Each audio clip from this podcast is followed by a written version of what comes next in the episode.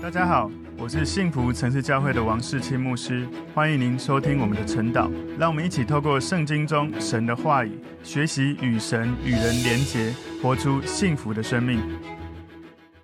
好，感谢神，我们今天早上一起要来晨祷的主题是靠耶稣行事为人。靠耶稣行事为人。我们默想的经文在腓立比书四章第四到第八节。我们先一起来祷告。主耶稣，我们谢谢你，因为靠着你。我们的生命可以有力量，可以有盼望，可以有喜乐。让我们活在这个环境当中的时候，因为有你在我们里面，我们学习你的温柔谦卑的生命。我们学习在祷告当中，不管是过去或现在或未来，我们用感恩在祷告中感谢神。我们把一切的焦虑交托给神，我们从神来领受从你来的平安，活出耶稣基督生命的典范。主，我们谢谢你，求主带领我们以下的时间。奉耶稣基督的名祷告，阿门。好，我们今天晨祷的主题是靠耶稣行事为人。我默想的经文在腓立比书四章四到八节。你们要靠主常常喜乐。我在说你们要喜乐，当叫众人知道你们谦让的心，主已经尽了，应当一无挂虑，只要凡事借着祷告、祈求和感谢，将你们所要的告诉神，神所赐出人意外的平安。必在基督耶稣里保守你们的心怀意念，弟兄们，我还有未尽的话：凡是真实的、可敬的、公义的、清洁的、可爱的、有美名的，若有什么德性，若有什么称赞，这些事你们都要思念。好，那我们在腓立比书第四章哦，我主要把它分三大段。第一大段是第一节，靠主站立，可以稳固的站立。第二到第三节是靠主同心。第四到第二十三节，我就把它归纳叫靠主喜乐。腓立比书呢，有很多的这些圣经的内容，可以让我们看到、发现到这本书著作是在西元大概六十一到六十二年左右，在罗马的监狱他所写的。腓立比教会，它是欧洲的第一个教会，这是在保罗他第二次宣教旅行的时候，他在特罗亚的异象里面听到马其顿的呼声，然后就经过尼亚波利到腓立比。这是在《使徒行传》第六章九到十二节有记载。那腓利比教会的这些犹太人的信徒很少，几乎都是外邦人组成的教会。保罗他写腓利比书是主要写给腓利比教会的这些信徒圣徒，然后也包含教会里面的领袖跟服侍的同工。为什么保罗写这卷书呢？因为有几个原因哦。第一个是保罗他被关在监狱的时候，腓利比教会曾经差派以巴弗提。他带着教会的这些赠送的各种的东西物资去探望他，然后呢，以巴弗提也照顾保罗在监狱里面的生活。这个很忠心的以巴弗提哦，照顾保罗到生病哦，甚至病到快死。这个消息就传到腓利比，教会就很担心了。但是感谢主，后来神的怜悯，以巴弗提就得到了痊愈，没有死亡。所以保罗他想要赶快。打发以巴弗提回去，来消除腓立比教会弟兄姐妹的担心，然后也顺便哈，请以巴弗提把这封腓立比书这个书信送给腓立比教会。第二个原因是因为腓立比教会弟兄姐妹他们知道保罗被关之后，腓立比教会的信徒对于保罗非常的挂念，而且可能会觉得说担心保罗他在监狱受苦，对于保罗的福音工作是一个很重大的打击哦。在腓立比书第一章里面，我们可以有空可以回去看。所以保罗特别借着这封信告诉教会的弟兄姐妹，他在监狱里面的状况，来帮助这个腓立比教会的弟兄姐妹，他们内心的挂念能够放下。而且呢，保罗特别提到，因为他被监禁在这里，反而让福音更加的兴旺。第三个原因是因为保罗想要透过这封信，对腓立比教会他们许多的馈送哈，许多的这些恩典的祝福。表达对他们的感激哦，所以保罗他第四个原因哦，写这封腓立比书的书信，他发觉到腓立比教会在灵性跟真理有一些的问题哦，他们有一些的不合，有一些异端的危机，所以保罗希望透过这个书信帮助他们能够调整。我们今天这个经文在腓立比书四章四到八节，我们把它归纳五个重点。第一个重点是要靠主常常喜乐。腓立比书四章四节，你们要靠主常常喜乐。我再说，你们要喜乐。所以讲一次不够，吼，常常喜乐不够。他说，我还要再说一次，你们要喜乐。你知道吗？保罗这个时候他不是一帆风顺的时刻，他是在监狱。老实说，在当时在监狱是非常的辛苦，一不小心就会生病，一不小心就会死亡。保罗他的喜乐，请注意哦，他不是建立在一种超级阳光、超级乐观、超级积极、超级正面的心态，不是这样哦。什么意思呢？就是我不知道你有没有听过，有一种叫做超级成功学，或者有一种心灵课程，会不断的操练。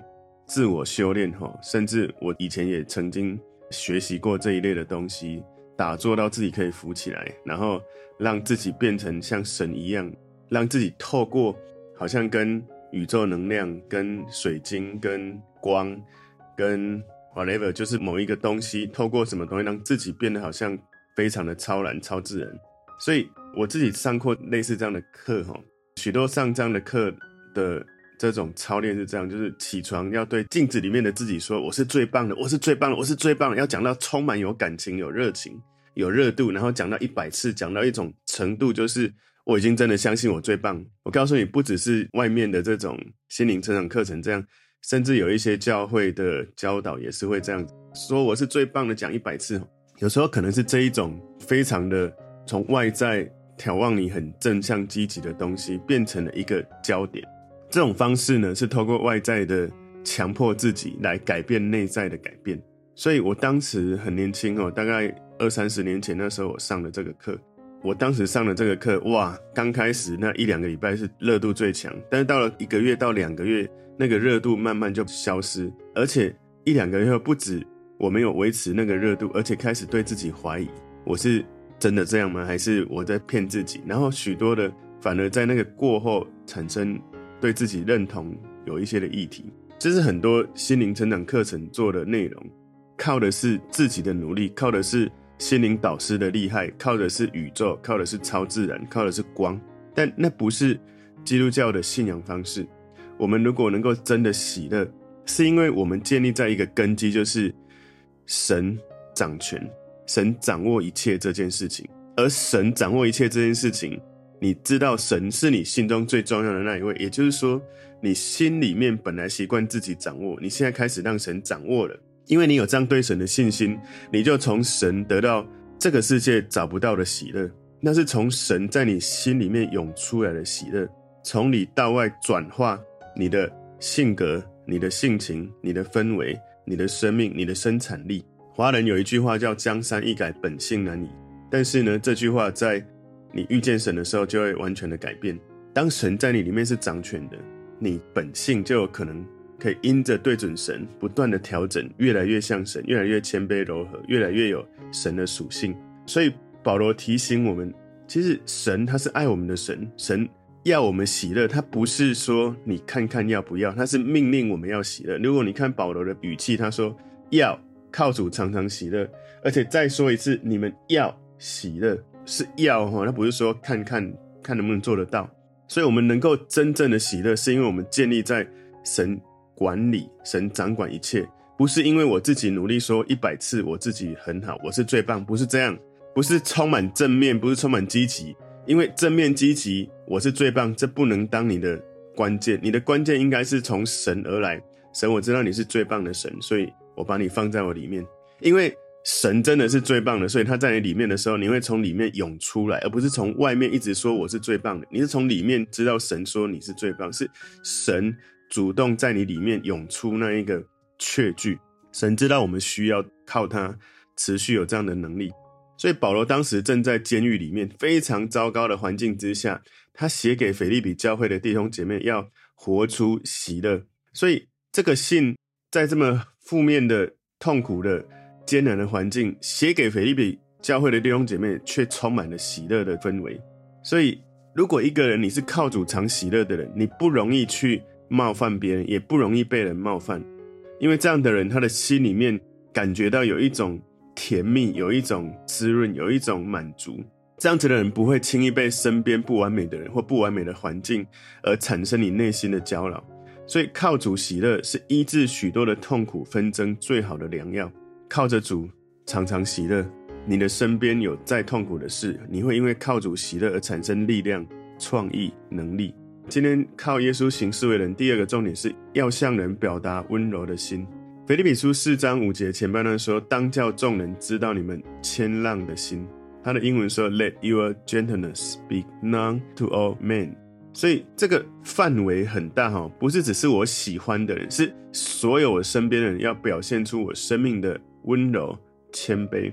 所以谦让的心，这个谦让它的希腊原文有几个。其他的英文译本哈，它翻译为耐心、不自私、优雅、柔软、谦卑、忍耐、宽宏大量。所以这样的生命品质，有一种你可能从字面没有完全的理解，我想大家大概稍微可以感受到一些哈。那我用一个语言图像来给大家看，就是当耶稣面对那一个在通奸当中被带到耶稣面前的这个妇女，耶稣表现一种温柔，他。蹲在地上写字，所以当一群人拿着石头要打这个通奸的女人的时候，耶稣蹲下来写字，然后提醒他们谁没有罪的第一个可以拿石头打他们。结果所有人都离开了。所以在那个过程里面，耶稣向这个妇女表达一种圣洁的温柔，他很温柔的来跟这个妇女说：“没有人定你的罪，我也不定你的罪。”但是呢，耶稣提醒不要再犯。所以神告诉我们：深渊。不必在我，深渊可以让神来带领。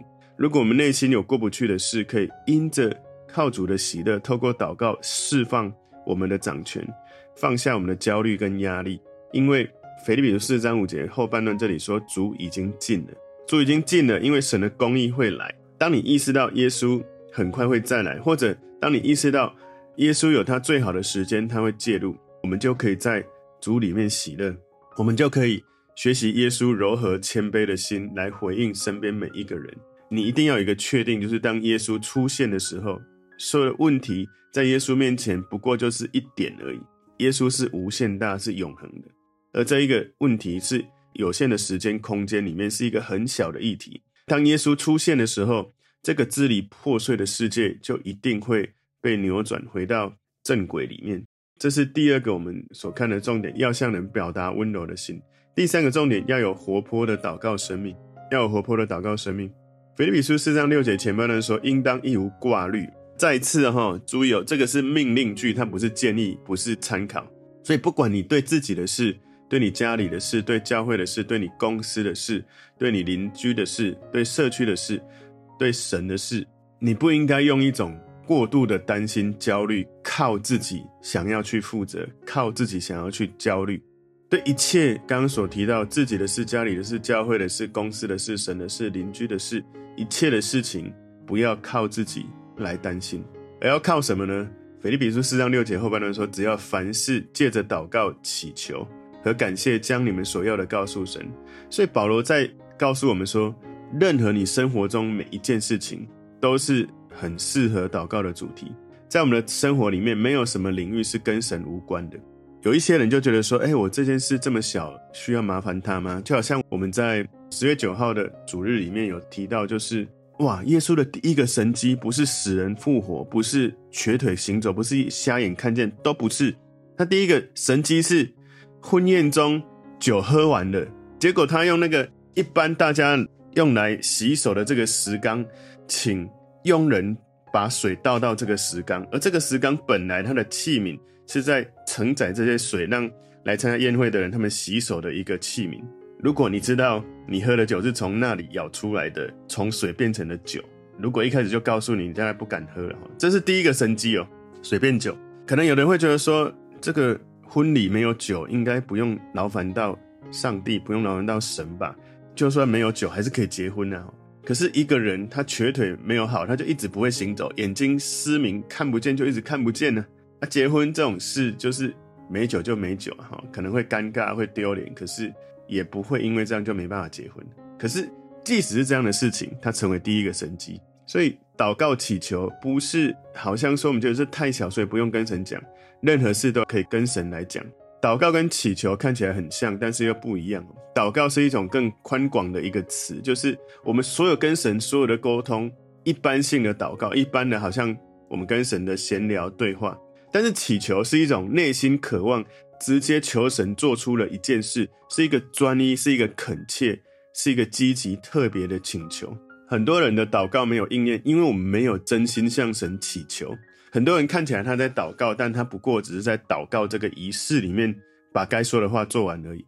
所以神邀请我们要把我们渴望的事告诉他，把内心真实的渴望祈求神让这些事情发生。透过祷告祈求，不只是有祷告的形式，而没有祷告的热情跟实质的内心。你要有一种祈求，一种热情，特别甚至到一种程度，你是感谢神，事情还没发生就先感谢神，把你们所要的告诉神。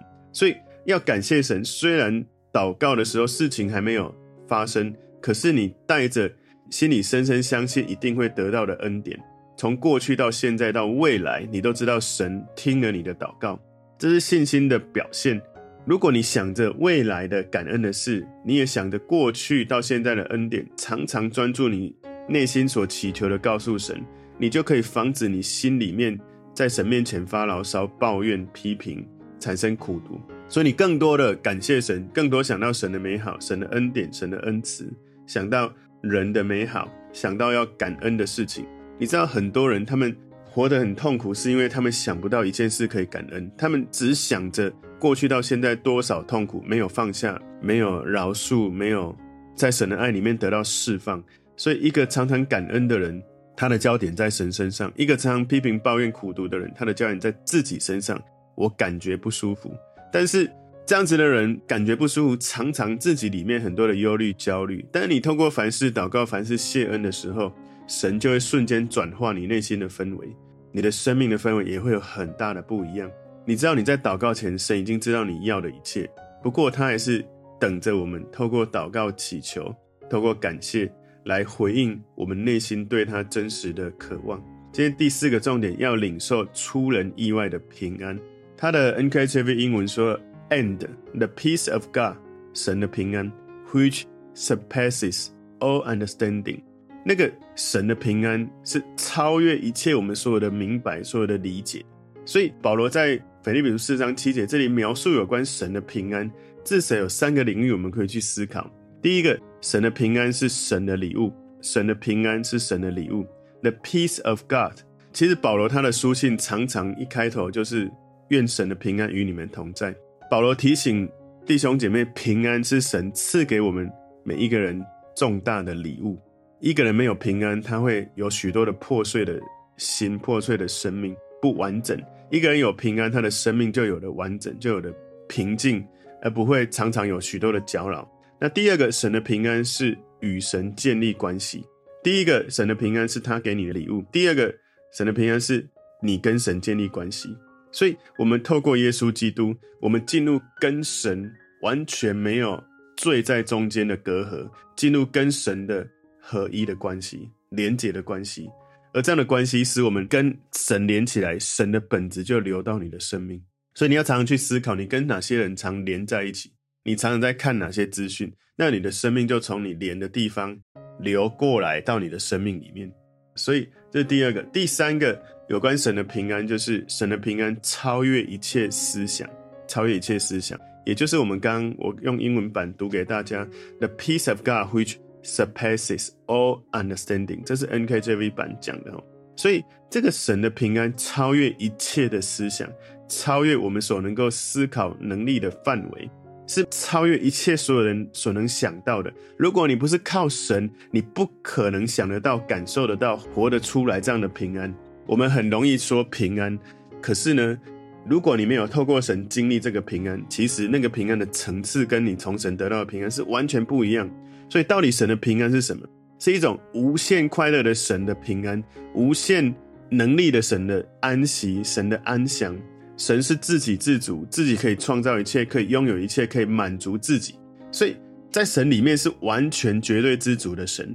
而神把这样永恒的宁静、永恒的镇静、永恒的平安跟安息放到你的内心，哇！我真的请大家安静十秒钟来感受一下，神那个完全的平安现在进到你的里面，你会有什么样的感觉？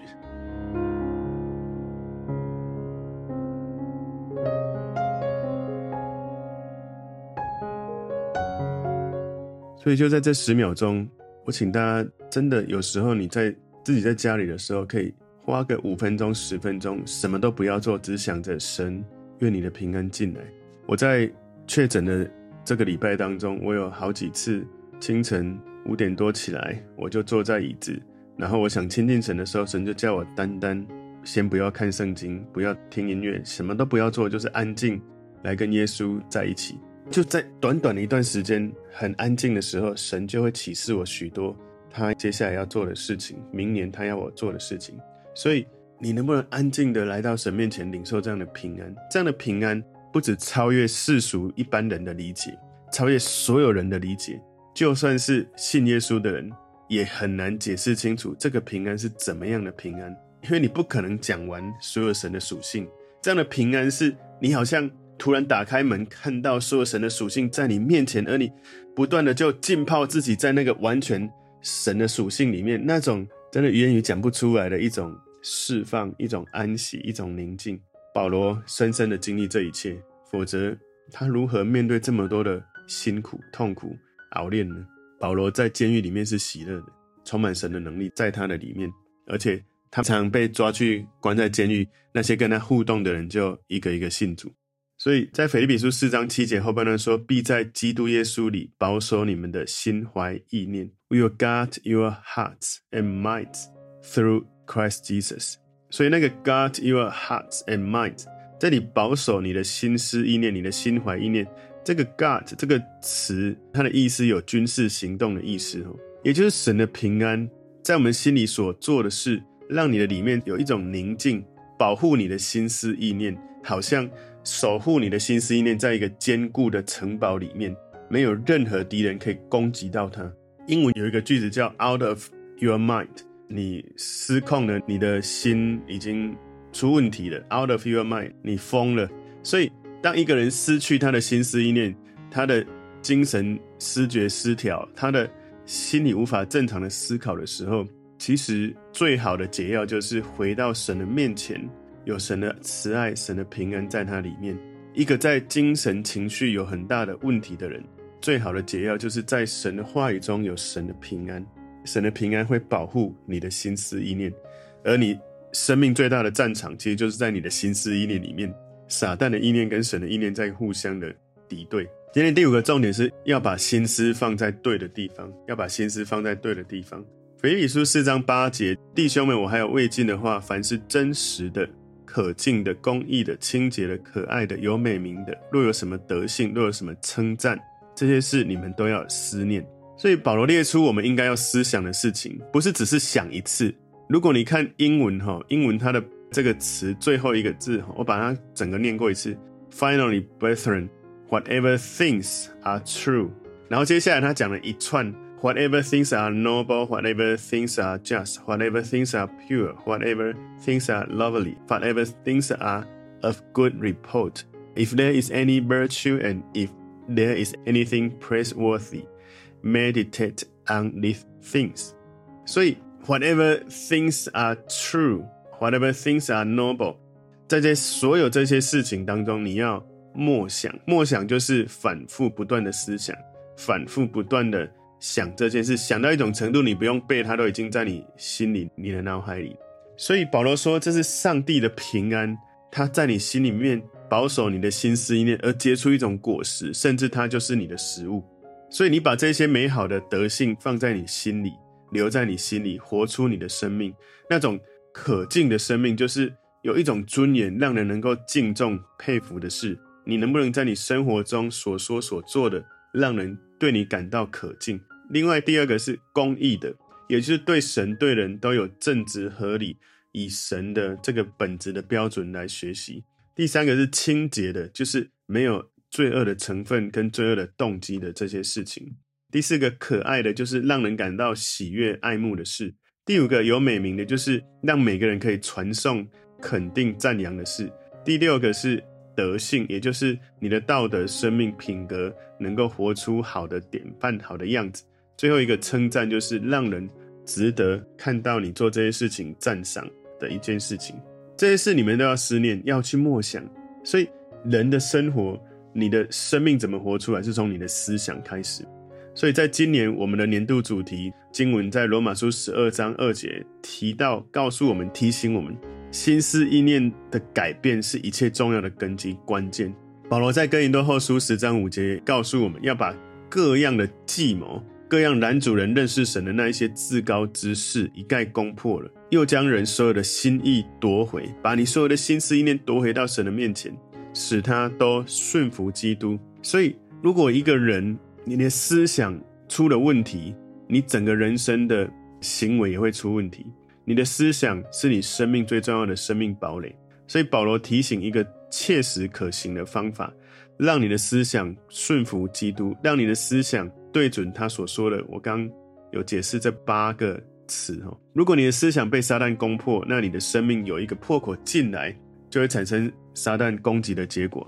就像亚当夏娃，他们的思想被撒旦欺骗混淆了，所以他们吃的不该吃的果子，看起来就是吃一颗果子嘛，有什么大不了？有，你就跟神产生隔阂，因为那一颗果子本来就不能吃，神已经告诉你吃了一定会死，可是你还吃，被撒旦的欺骗说吃了一定会死吗？还是不一定会死？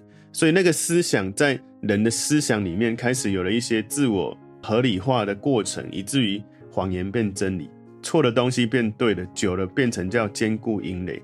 也就是为什么很多时候我们看到身边的人，为什么这么简单的东西，他怎么会有让人匪夷所思的这种行为？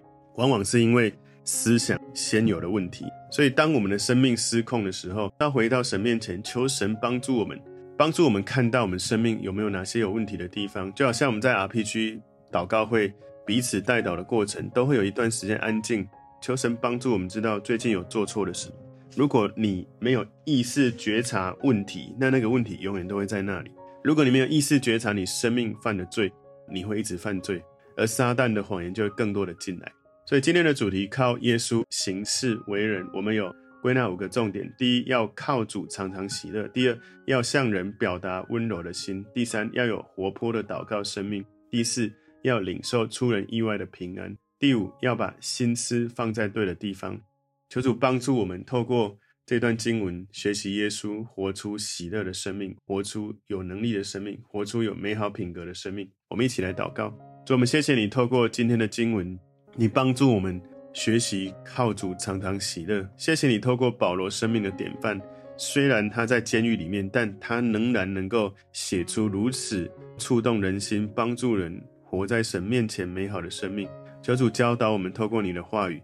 活出像耶稣基督的生命，领受神赐给我们出人意外的平安。感谢主，奉耶稣基督的名祷告，阿门。